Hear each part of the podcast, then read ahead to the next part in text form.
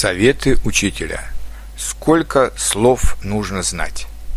Время от времени на разных сайтах интернета я вижу и слышу один и тот же вопрос, который задают люди, недавно начавшие изучать тот или иной иностранный язык.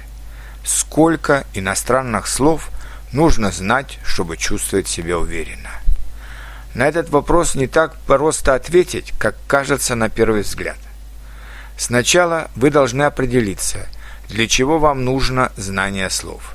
Если для чтения, то, с одной стороны, вам нужно знать очень много слов, особенно если это касается художественной литературы, то есть неплохо бы знать от 25 до 40 тысяч слов, чтобы в основном понимать художественный текст.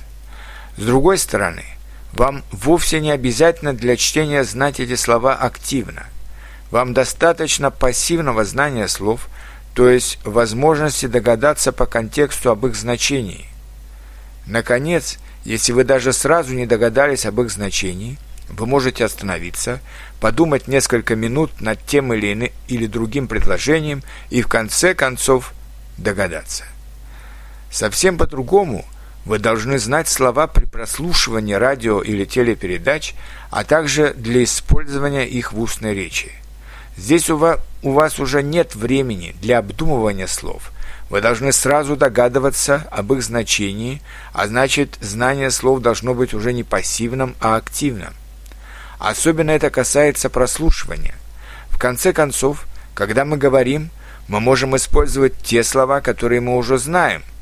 Правда, мы должны знать их активно. Они должны быть у нас на кончике языка – а вот когда мы слушаем передачу или разговариваем с носителями языка, мы не можем просить их использовать только те слова, которые мы уже знаем. А поэтому аудирование считается самым сложным элементом любого языкового экзамена. Что я вам могу посоветовать? Во-первых, если есть возможность, обязательно не только читайте, но и прослушивайте тот же текст, чтобы приучить себя понимать иностранные слова со слуха. Link.com как раз представляет для этого отличные возможности, так как большинство текстов в библиотеке сопровождается записями. Во-вторых, полезно будет для активации ваших слов, если вы приучите себя к пересказу хотя бы к краткому текстов, которые вы прочитали и прослушали.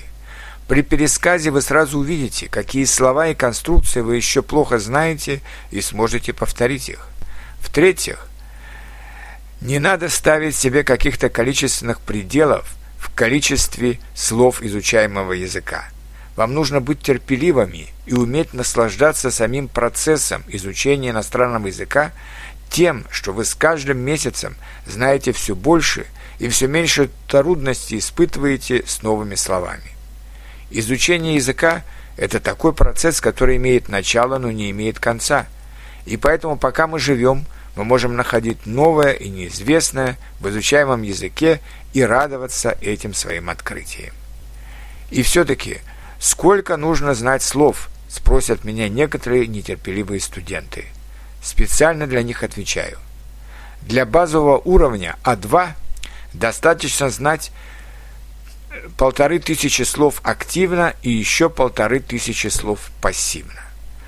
Для уровня B1 или Low Intermediate нужно знать активно 4,5-6 тысяч слов и столько же слов знать пассивно. Для уровня B2 или Intermediate нужно знать активно 8-10 тысяч слов и столько же пассивно. Для уровня C1 э, я, его, я считаю, что это upper intermediate, нужно знать активно 12-15 тысяч слов и столько же слов пассивно. Для уровня C2 Advanced нужно знать активно 20 тысяч слов и столько же слов пассивно. Но сразу же скажу, что, по моему мнению, половина так называемых носителей языка знают свой родной язык на уровне B2, не выше. Желаю вам успехов – в изучении иностранных языков. Ваш учитель из Петербурга Евгений Бахановский.